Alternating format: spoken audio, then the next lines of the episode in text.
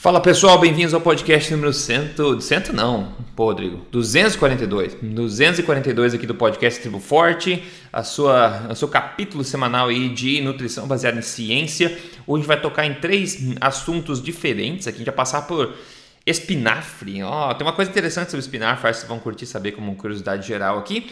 É, também um pouco sobre sabedoria antiga, a gente vai ver aqui, e também um pouco sobre calorias animais. O que, que, é isso? Bom, você vai ver ao longo deste podcast de hoje. Tudo bem, doutor Souto? Como é que estamos por aí? Tudo bem, Rodrigo. Bom dia, bom dia aos ouvintes.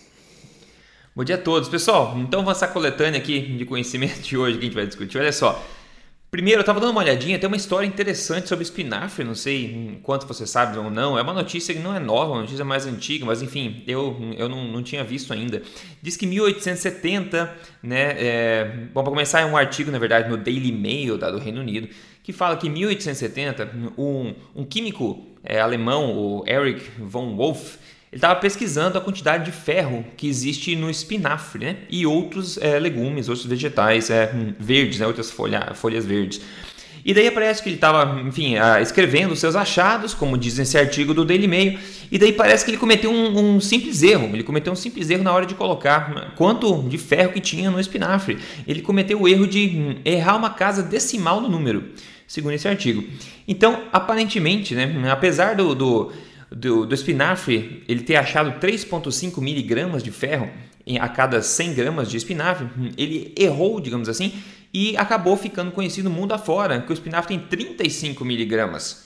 35 miligramas de, de, de ferro, segundo esse erro aí. Né? E décadas depois que isso aconteceu, aconteceu o que todo mundo já conhece, que é o Popeye, né? aquele desenho que ficou muito famoso no mundo inteiro, onde ele ficava tá, fortão mostrando o bíceps lá e, tomando, e comendo o espinafre dele. Né? E daí, em 1981, bem depois, até no, no British Medical Journal, né, esse jornal é, respeitado, ele publicou um artigo tentando é, mostrar a verdade, que realmente o espinafre não era essa fonte incrível de, de ferro que o papai dizia que era, né? E só que, enfim, a, a, continuou quando se torna senso comum, é, conhecimento comum, continua assim que aconteceu também que, é, lembrando né, que o espinafre, o ferro do espinafre é o ferro não M, né, diferente do ferro de origem animal, que é o ferro M, muito mais biodisponível. E além disso, no espinafre a gente tem os oxalatos, né, que são os compostos químicos da planta que previnem a absorção desse ferro que já é pouco biodisponível. Agora, interessante que eu estava olhando sobre isso e estava lendo outro artigo que com o seguinte título, que é bem interessante: Quem debanca os debancadores? Olha que interessante. Daí parece que teve um cara que resolveu ir atrás dessa história toda do espinafre e viu que o, é bom, é um mito que ele tem tanto ferro assim, mas também é um mito que essa pessoa, esse cientista, errou a casa decimal. Caramba. E aparentemente a verdade é que as primeiras estimativas de conteúdo, né, de, de quanto ferro tem no espinafre, realmente estavam, foram 10 vezes maiores do que a concentração real de ferro no espinafre. Porém, ah, essa discrepância foi por causa da metodologia usada e não por causa de um erro na casa decimal, né?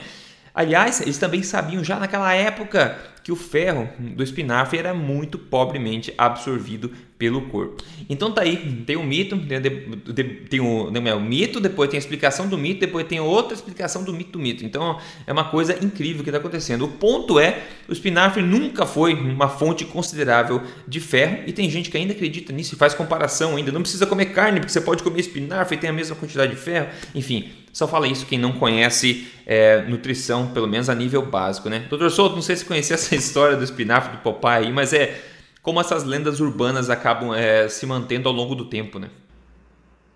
É, eu, eu, por casualidade, não tanto casualidade, acaba que a gente segue muitas das mesmas pessoas no Twitter, né? Eu li as duas histórias uh, e eu já conhecia essa história uh, anterior aí, da, da, da, história do ponto decimal, e, e achava que era verdade. Né? Então aí depois eu fui ler esse, esse, esse artigo que você mencionou, né, de quem desmente os, as pessoas desmentidores. que, né, os desmentidores.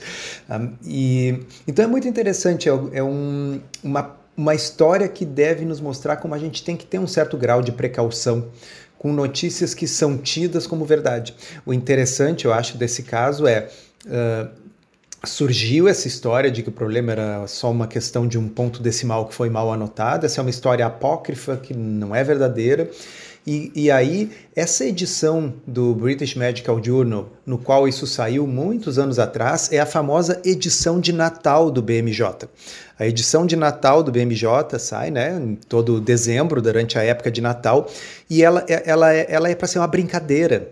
Né? Então tem artigos ali que não, que, que, que, não são artigos sérios, mas eles saem no British. Resulta que eles acabam indexados no PubMed. Né? Uhum, uhum. E, e, e, em outras palavras, as pessoas começaram a citar aquele artigo, que era um artigo de brincadeira da edição de Natal do British uh, né, do lado dos anos 80 como uma fonte confiável para substanciar uma história que é uma lenda, que é uma história apócrifa. E isso aí acabou sendo citado por jornalistas, inclusive por livros. Né? É, é, mu é muito louco isso. Então, sempre. A é mina ainda acha que é verdade, né? Não, é, ela acha. Depois ela retuitou isso aí, ela, ela acabou lendo esse mesmo artigo que nós Sim. lemos e, e retuitou. Mas ela achava que era verdade, assim é. como eu, até muito recentemente. Exato. Então, uh, enfim, pessoal, as fake news não são uma coisa nova, não são uma coisa inventada agora, a coisa só piorou porque foi amplificada pelas redes sociais e porque tem determinadas pessoas que tornaram a, vamos dizer, a fake news uma verdadeira indústria, né? Contratam empresas para espalhar notícias falsas. Mas a existência de memes e notícias falsas que se propagam são coisas que antecedem uh, a própria internet, né? É. E lembrando que uh, o fundo de verdade dessa história é de fato que o espinafre tem, na verdade, hoje a gente sabe 10 vezes menos é, ferro do que eles achavam que tinha. Só que essa história da casa decimal aí é, parece ser realmente mito, né? Mas a verdade é. continua sendo a mesma, não é uma boa o, fonte de ferro. E, e, o assunto do ferro, ele, ele rende muito em consulta nesses mitos, sabe, Rodrigo? Então, um deles, o mais famoso de todo, você conhece, todo mundo conhece, é a história de que a grande fonte de ferro da dieta seria o feijão. Né? E o feijão é uma fonte ruim de ferro pelo mesmo motivo que você acabou de citar do espinafre, porque uh, a maior parte do ferro que está no feijão vai ficar ligado ao ácido fítico e a outras substâncias que impedem a absorção dele. Né? Além do que ele é um ferro não M. Esse M que nós estamos falando, para quem está nos escutando aqui, é, não é M começando com a letra E, é M começando com a letra H, que nem hemoglobina. Tá? Então, o ferro na uh, hemoglobina, o ferro na mioglobina, nessas, uh, uh, nessas proteínas que contém essa porção chamada M com H. Esse é o ferro que o nosso intestino absorve com grande facilidade. O que, aliás, deveria fazer as pessoas se darem conta de que durante milhões de anos é o ferro que o ser humano estava comendo, né? Exato. Tá? Ou seja, se nós não tivéssemos evoluído consumindo produtos de origem animal e mais especificamente carne, por que, que nós absorveríamos basicamente só o ferro oriundo da carne e temos uma dificuldade tão grande em absorver o ferro oriundo dos vegetais? Será porque o ferro oriundo dos vegetais nunca foi tão importante assim na dieta humana? Vamos pensar como que os nossos antepassados que não tinham acesso a suplementos, sabe, aquele suplemento de A a Z que compra na farmácia, como é que eles não ficavam anêmicos e não morriam de anemia? Porque comendo alguma folha, veja, não tinha espinafre selvagem é uma coisa que não tem, tá? Espinafre é uma coisa que foi é, é, é algo tão domesticado quanto o, o cachorrinho de raça. É uma coisa recente que o ser humano criou o espinafre. Então, da onde que vinha o ferro? E, e, e, antes de 10 mil anos atrás, que tanto feijão que se plantava para as pessoas não ficarem anêmicas. Agora eu vou contar um, um, um segredinho para vocês aí que talvez as pessoas não saibam. Se você obtiver todo o seu ferro apenas de feijão, lentilha, espinafre, você tem alta chance de ficar anêmico por esse detalhe que o Rodrigo falou, não porque o feijão não tenha ferro, mas é porque 98% do ferro do feijão vai sair nas fezes. Você não vai absorver. Né? É, exatamente. Então, muito importante quando você vê circulando fake news comparando em tabelas a quantidade de ferro por X gramas do feijão versus a quantidade de ferro por X gramas da carne. Eu, se quisesse fazer, faria uma tabela melhor ainda, botaria a quantidade de ferro por X gramas de pregos. Exato, né? exatamente. Ia ter mais do que a carne, mais do que qualquer outra coisa. E eu garanto que se você comer um pouco de prego todos os dias, você vai acabar anêmico também, porque você não consegue absorver de forma adequada ou digerir pregos. Então, essa é uma tabela capciosa, feita com más intenções. Uh, em alguns casos com ignorância, mas eu acho que na maior parte das vezes as pessoas sabem que estão tentando manipular a opinião alheia com desconhecimento, né? Com certeza. E nesse aspecto ainda tem um, uma frase aqui do artigo do Daily Mail que ele fala o seguinte, que é bastante interessante, se aplica a isso também.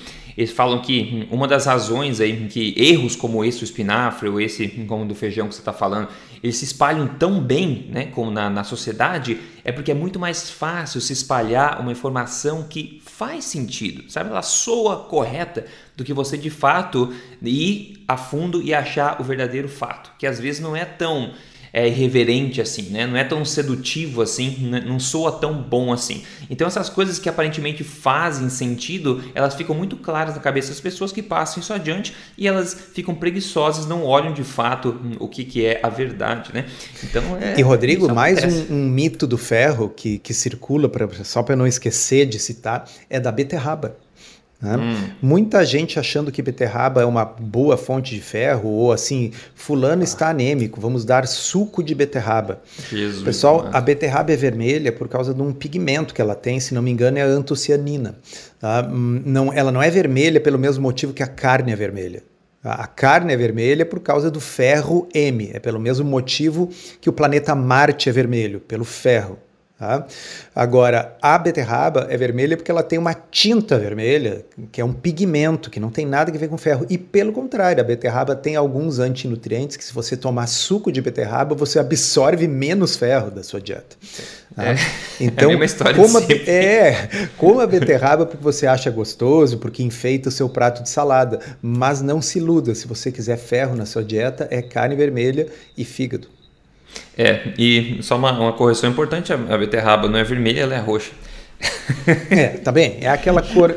é, é, é, posso estar errado, confirmem depois, mas eu acho que é a mesma antocianina que tem na casca da, da uva, né, que tem no, no repolho roxo. É um pigmento que até pode ter vantagens aí do ponto de vista de hormese e tal, mas uh, ele não é ferro, tá? É, exato, exato. Inclusive eles usam suco de beterraba naquele, naqueles hambúrgueres fake vegano para dar o, o, equivalente ao sanguinho lá, né? Então, enfim. Oh, meu Deus. Dá para falar muito é. sobre cada um desses aspectos, é incrível. Pessoal, vamos incrível. pular para o segundo assunto aqui, ó. Umas estatísticas interessantes aí sobre o consumo de alimentos de origem animal e vegetal ao longo da história. Dados das Nações Unidas mostram que nos Estados Unidos a porcentagem de calorias consumidas de origem vegetal pelas pessoas subiu 47% desde 1961 até 2017, onde é que os dados são publicados, e a porcentagem de calorias de, de alimentos de origem animal caiu de 35% para 27% é, no mesmo período. Né? Bom, Todo mundo sabe que aconteceu também, né, concomitantemente com isso, né, o que aconteceu com a população americana depois de 1961, né, uma crescente aí em linha reta, mais ainda uma epidemia de obesidade, diabetes, problemas eh, cardíacos, câncer, síndrome metabólica. É uma associação interessante, não está inferindo nada, mas um ponto interessante, né, outro ponto interessante é que quando a gente vê qualitativamente de onde vêm essas calorias, vegetais, que soa bom, né? Soa muito bem, as pessoas estão comendo mais calorias de origem vegetal, uhum. mas obviamente a maior parte das calorias ingeridas de origem vegetal são de óleos vegetais, não são de hum. legumes, não são de folhas, mas são de grãos, são de açúcares, tudo isso é de origem vegetal, como falo, né? O legume mais consumido do mundo é a batata, mas peraí, mas batata, beleza, né? A gente não vê como um legume. Então, desde 61 cresceu em quase 50% o consumo de calorias de origem vegetal, enquanto de calorias de origem animal caiu de 35% para 27%. E, ao mesmo tempo, a gente vê é, a população mais doente do que nunca na história documentada da nossa espécie. Claro que é uma inferência associativa aqui, mas a gente acha que conhecendo um pouco do que a gente fala para você que é semanalmente, você pode né, também ter a mesma inferência e ver que pode ter é, bastante, é, pode ter possível é, causalidade aí em uma coisa e uma coisa e outra, né? Enquanto a gente diminui as calorias dos alimentos mais nutritivos e biodisponíveis para nós, a gente aumenta desses alimentos que são de difícil digestão, muitos deles tóxicos, pró-inflamatórios, como açúcares, os óleos vegetais, etc. Então, torcedor, é fácil de ver, né? É, assim, não é tão difícil de entender porque a gente está caminhando nesse caminho e as pessoas continuam ainda empurrando essa mesma estratégia, né? fazendo os dois gráficos subirem, a quantidade de calorias de, de vegetais e também os gráficos de doença continuam subindo também. Né? Então, é, uhum. enfim, mais uma coisa para se falar aí. Mas veja, Rodrigo, que uh, embora sejam dados de natureza associativa, né, quer dizer, você não pode inferir causa e efeito, mas é sempre bom lembrar, nossos ouvintes, que embora você não possa dizer que algo causa outra coisa num estudo observacional, mas quando você tem uma associação inversa, você pode dizer, aí você pode uh, derivar algum. Então, eu vou, eu, eu vou dar um exemplo. Tá? Uh, no momento que nós temos um aumento do consumo de calorias de origem vegetal, e as pessoas estão ganhando peso, estão ficando mais diabéticas, isso não significa que é o aumento das calorias de origem vegetal que está causando isso, mas isso significa que o aumento das calorias de origem vegetal não está protegendo contra isso. Né? Ou melhor que é o que se alega outra. por aí, né? Ou melhor ainda, a outra afirmação, né? Que eu falei, o consumo de alimentos de origem animal está caindo Exato. à medida então, que está aumentando é que... a doença. Claro, então como é que se há uma redução do consumo de calorias de origem animal e as pessoas estão ficando mais doentes, como é que continua se afirmando que o problema é o consumo de calorias de origem animal, entendeu? Se, se, se, se é o consumo de carne que está adoecendo as pessoas, causando diabetes e obesidade, você não poderia ter uma diminuição desse consumo ao mesmo tempo que essas coisas aumentam. Então é para isso que o estudo associativo é interessante, não é para provar que algo causa algo, mas sim para mostrar que algo não pode provavelmente ser a causa. Exato, é. exato. Então, é. eu acho que é uma, são, são coisas para as pessoas refletirem. Dito isso, é bem assustador quando você uh, vai verificar a quantidade, quanto por cento das calorias do adulto típico no mundo ocidental vem de óleos vegetais. Bah, tá louco. Eu, eu, não tenho número na ponta da língua. Eu não me lembro se é algo da, da, na faixa de 15% a 20%. Né? Mas é, é, é, é muita coisa. E, e por que isso é assustador? Porque isso é um, é um experimento em grande escala. Né? Uh, Veja bem, nós estamos agora discutindo, está ah, uh, um pouco mais na mídia questão de estudos, fase 1, fase 2, fase 3, porque está se falando muito das vacinas, né, por causa do Covid-19. Então as pessoas entenderam que o grande estudo que precisa ser feito antes de você botar uma droga nova na, no mercado é um estudo fase 3, por quê? Porque envolve milhares de pessoas, tem grupo controle, e aí nós podemos ver como é que as coisas acontecem. Uh, agora vocês imaginem assim, nunca na história da humanidade Nunca se consumiu esses óleos líquidos extraídos de semente até o século XX. Uhum. Tá? Uhum. Então, até o século XX, gordura era aquele que vinha na comida. Então, era a gordura que tinha na carne, a gordura que tinha no frango, a gordura que tinha no peixe, tá? e gorduras extraídas dessas mesmas coisas eram usadas para cozinhar. Você pegava uh, a banha de porco para cozinhar, você usava o sebo, o sebo bovino para cozinhar, a manteiga, né, a gordura, a gordura do leite e as gorduras vegetais que eram utilizadas era basicamente o, o, o, o azeite oliva, azeite que é de fácil uhum. extração. Né? Então, óleo de girassol, óleo de algodão, óleo de soja, isso é um grande experimento não controlado, sem grupo controle, que ninguém assinou termo de consentimento informado, e isso foi derramado nas bocas de toda a população durante todo o século. Nós temos um aumento concomitante de uma série de doenças crônicas e degenerativas, câncer, diabetes, etc. E sim, eu não estou podendo afirmar que uma coisa é a causa da outra, por quê? Porque associação não é causa e efeito. Mas que é um negócio preocupante é, e quando você vai ver os estudos de ciência básica, o que, que você observa? Que essas gorduras poliinsaturadas, essas aí oriundas dessas, uh, desses óleos extraídos de semente, mais uma vez girassol, algodão, soja, etc., uh, ah, eles são muito pouco usados como fonte de energia pelo corpo, eles acabam é incorporado nas membranas. Né? Eles passam a fazer parte das membranas da sua célula. Lembra lá da, da, da, do colégio, quando você estudou a membrana celular? Né? Uhum. Ela era uhum. composta de lipídios, uma camada bilipídica. Pois é, esses lipídios começam agora a ser lipídio de algodão, lipídio de soja, tá certo? Assim, eu não estou inventando isso, isso está na literatura. Não só na membrana celular, o que já é um troço estranho, mas na membrana do retículo endoplasmático, na membrana das mitocôndrias. Né? E qual é o problema? Que gorduras poliinsaturadas têm uma flexibilidade diferente, elas vão mudar a rigidez das membranas, a fluidez das membranas, e elas são muito suscetíveis à oxidação, como qualquer pessoa sabe que se deixar um óleo desses algum tempo uh, aberto, ele fica rançoso, ele oxida. Né? E aí você imagina assim, uh, mitocôndria, aquele lugar onde todo o oxigênio que você respira vai lá para se combinar com elétrons, junto de uma gordura que se oxida com facilidade. O que poderia dar errado? Pois é. Pois né? É. Uhum. né? Assim, pensa pessoal, por que, que a gente não bota uh, material altamente combustível uh, sei lá, uh, isolando os fios elétricos da casa. Uhum. Né? Porque, poxa vida, aquilo ali é um ambiente altamente reativo, aquilo ali pode esquentar e pegar fogo. Você usa materiais isolantes especiais. Uh, a natureza, que não é boba, usa basicamente gordura saturada e gordura monoinsaturada para constituir essas membranas que são os isolantes naturais dos compartimentos das nossas células. Né? Que, que poderia dar errado eu substituir essas gorduras que foram utilizadas por milhões de anos na nossa biologia por uma gordura nova que foi inventada no século XX?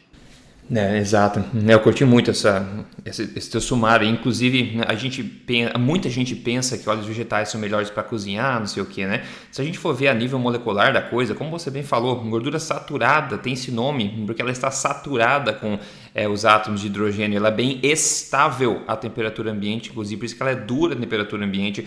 As poliinsaturadas, as porcarias vegetais, elas têm ligações covalentes duplas, duas delas, que reagem com qualquer coisa, ou seja, elas são extremamente oxidadas, facilmente oxidadas dentro e fora do corpo. E a gente tem evidência suficiente para mostrar que elas são muito pró-inflamatórias também. E eu venho há um tempo falando, e isso é totalmente uma extrapolação minha, uma coisa que eu acho que é verdade, que o consumo de óleos vegetais atualmente, nas últimas décadas, é o principal causador de doenças metabólicas, ainda mais que o açúcar. Essa é uma opinião minha, porque é o único, é a única real substância comestível, na verdade, uma coisa industrial que é impossível completamente fazer na natureza, que a gente está consumindo em grande escala hoje em dia. O açúcar, se a gente deixar evaporar a garapa da cana, a gente consegue ter o açúcar lá. Vai engordar? Vai, vai, não sei.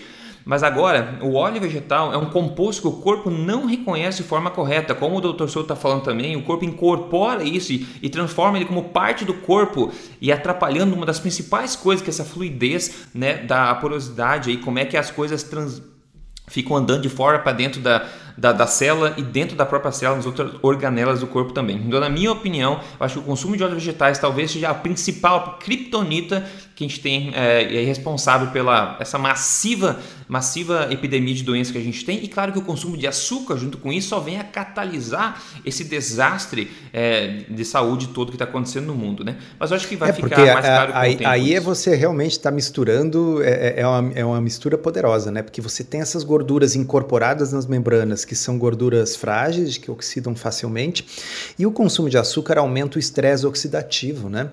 Então você passa a ter mais espécies reativas de oxigênio, chamados radicais livres, em contato com gorduras que têm ligas duplas, ou seja, assim, o que, que, poderia acontecer de errado com um elétron dispareado e uma liga dupla próximos um do outro? Né? O pessoal aí que gosta de química e está me ouvindo, né? Uh, entende o que eu quero dizer? Você vai formar compostos que são compostos tóxicos, que são compostos instáveis. Então, uh, eu acho que essa teoria de que o excesso de óleos vegetais na dieta humana possa estar contribuindo uh, pelo seu consumo crônico, então você não vai conseguir ver isso em estudos de du curta duração, mas o seu consumo crônico por décadas, será que não é isso que está liquidando as mitocôndrias dos neurônios? Uh, quando a pessoa desenvolve Alzheimer lá adiante? Será que não é isso que está provocando as alterações oxidativas das lipoproteínas que acabam penetrando na parede do vaso e vão formar placas ateroscleróticas, tá certo? Então existe toda uma linha de investigação nesse sentido. E, e aí é, um, é uma coisa cumulativa mesmo, no sentido de que não é porque você foi num buffet lá e de repente botou um pouco de maionese industrializada na, na, na sua salada e aquela maionese é ômega 6, tá, você fez isso uma vez. Eu estou falando daquelas pessoas que não é a maioria das que estão nos ouvindo aqui, mas das pessoas que consomem esse tipo de óleo várias vezes por dia, em basicamente Exato. tudo, né, Rodrigo? Se você Exato. vai olhar, pe pega o pão de sanduíche do supermercado, você uhum. que está me ouvindo aí, pega o pão de sanduíche do supermercado e olha os ingredientes. Depois da farinha de trigo enriquecida com ferro, uh, uh, qual é o, o segundo ingrediente é óleo vegetal? Uhum, uhum. Tá? Então, assim, você está bebendo esses óleos no pão de sanduíche, aí você está fritando a batata frita nesse óleo, aí você está consumindo, quando você compra lá uma, uh, sabe, lasanha de micro-ondas no supermercado, qual é o óleo que tem ali? Então, as pessoas que não, que, que não têm essa visão uh, da alimentação ancestral, de tentar comida, uh, comer comida de verdade, de evitar o processado, elas estão consumindo isso não apenas quando pega e bota um fio de azeite em cima da salada, ou no caso não azeite, mas esses óleos tóxicos, ou bota isso aí para cozinhar. Essas pessoas não se dão conta que elas estão consumindo isso o dia inteiro em tudo. Em tudo. Daí você vai no YouTube, vê o teu nutricionista falando para você comprar um pozinho verde que é cheio de antioxidantes. Pessoal, pelo amor de Deus, é muito parar, é muito melhor você parar de intoxicar o corpo do que você tentar detoxificar ele adicionando alguma coisa. Na melhor das hipóteses, você vai adicionar mais ainda fardo para o corpo fazer detox, aquele pó verde lá que o corpo não absorve de qualquer forma. Doutor Souza, podia falar sobre isso, sobre, enfim, 10 é, capítulos rendeu, essa rendeu. É, por, por último aqui eu quero só cobrir outra coisa também, ó. Veja que o, tra o falando de diabetes, obesidade, o tratamento de obesidade e diabetes em 1875, tá? Hum. Quando foi, inclusive eu vi o Gary Taubes publicando isso, por isso que eu achei lá. Em 1875, quando foi publicado o livro chamado O Manual de Dieta para a Saúde e Doença, de Thomas King Chambers, ele, né, da 1875, antes da descoberta da insulina, tá? que foi só descoberta e isolada, na verdade, em, em é, pâncreas de cachorro em 1921, aqui na Universidade de Toronto, aqui perto pelo Benton. Mas enfim, antes disso, o que estava escrito nesse livro daquela época? Abre aspas. Na diabetes, a vida é prolongada, como a dieta na qual açúcar e alimentos que formam açúcar são tanto quanto possível excluídos. Eles têm uma lista lá, uma lista de alimentos que afetam negativamente os diabéticos. O primeiro é açúcar, depois tem pão de qualquer tipo e confeitaria, salgados, esse tipo de coisa. Daí arroz, farinha de milho, maisena e outros grãos ricos em amido, batata e tapioca, etc. Amidos fabricados como macarrão, etc. Todas frutas em conserva, maçã e peras, mel, leite, cerveja, cidra e bebidas adoçadas. Eles falam alimentos que o diabético pode comer sem medo algum, carnes de todos os tipos e feita de qualquer forma, de qualquer bicho, todos os tipos de peixes, frutos do mar, etc., ovos, creme de leite e cream cheese, né? feito tradicionalmente, obviamente, folhas e legumes fibrosos diversos. Interessante, né? Muito interessante, doutor Soto. Que coisa, né? A gente sabe é 1875. Daí hoje em dia, 2020, você entra né, na idade moderna, onde nós sabemos tudo, nós somos muito evoluídos, né? Estamos mandando foguete para Marte. É óbvio que a gente sabe muito mais que esses bobos de 1875. É só você entrar no site da Associação Americana de Diabetes, por exemplo, uma organização grande, né, que vive em estudar diabetes. E você vê lá na dieta que eles recomendam, né? Eles recomendam o prato, eles dividem o prato lá em quatro, né? Sendo que um quarto do prato seja exatamente disso que eles vão, eles vão dizer para você colocar um quarto prato, tá? Grãos integrais como arroz, polenta, aveia, pipoca, pipoca, pão, macarrão, tortilhas, batatas, entre outras porcarias, tá? Então, olha só, pessoal, para vocês entenderem, né? Que mundo a gente está vivendo isso. Como pode a gente ter. A gente sabia de uma coisa que funcionava, tá? Descobrimos a insulina, avançamos séculos na frente e conseguimos voltar atrás Será que a gente podia se perguntar, doutor Souza, será que uma, uma associação que depende da existência de diabetes tem algum interesse em acabar com ela? Não sei, né? A gente podia começar a pensar, as pessoas poderiam começar a pensar de fato, né? Mas, enfim, outra coisa revoltante aí.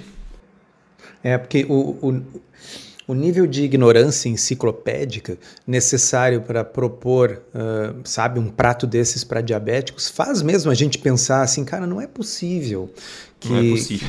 que, que, que, tal, sabe, é, a gente acaba tendo pensamentos de conspiração, né? Mas uma coisa interessante, assim, esse esse livro que o Taub cita de 1875, né? Uh, 1875, diabetes tipo 2 era uma coisa praticamente inexistente. E por isso que o livro fala prolongar a vida do diabético, porque estavam falando de diabetes tipo 1. Exatamente. Diabetes tipo 1 é, é uma doença fatal se você não tiver insulina, mas mesmo assim o que, que eles faziam? Eles prolongavam a vida desse diabético tipo 1, dando para ele uma dieta sem carboidratos. Né? Uh, Hoje, na situação em que 95% dos casos de diabetes são diabetes tipo 2, aí já não se trata mais só de prolongar a vida, você consegue colocar a grande maioria desses casos em remissão, tornar os exames deles normais, deixá-los com exames de um não diabético e muitas vezes conseguir fazer isso sem medicamentos, se você seguir essa mesma dieta de 1875. E nós sabemos isso porque agora, neste, nesta década do século XX, os ensaios clínicos randomizados provando isso já estão publicados. Né? E aí você tem a Associação Americana do Diabetes no seu site colocando isso. Eu olhei esses dias, tinha uma receita lá de uma panqueca com uhum. bananas. Era uma panqueca feita com aveia, tá? ou seja, amido, tá? adoçada com adoçante culinário. Adoçante culinário, para quem não sabe, pessoal, é amido também. Tá? Para quem não sabe, é bom abrir um parênteses aqui: adoçante culinário, isso que você encontra nas prateleiras do supermercado, potes grandes com 300 gramas de pó dentro que você serve de colher. Aquilo ali é 99% maltodextrina, que é sinônimo de amido, e 1% adoçante, tipo sucralose ou sacarina. Então, uma associação de diabéticos deveria saber isso, né?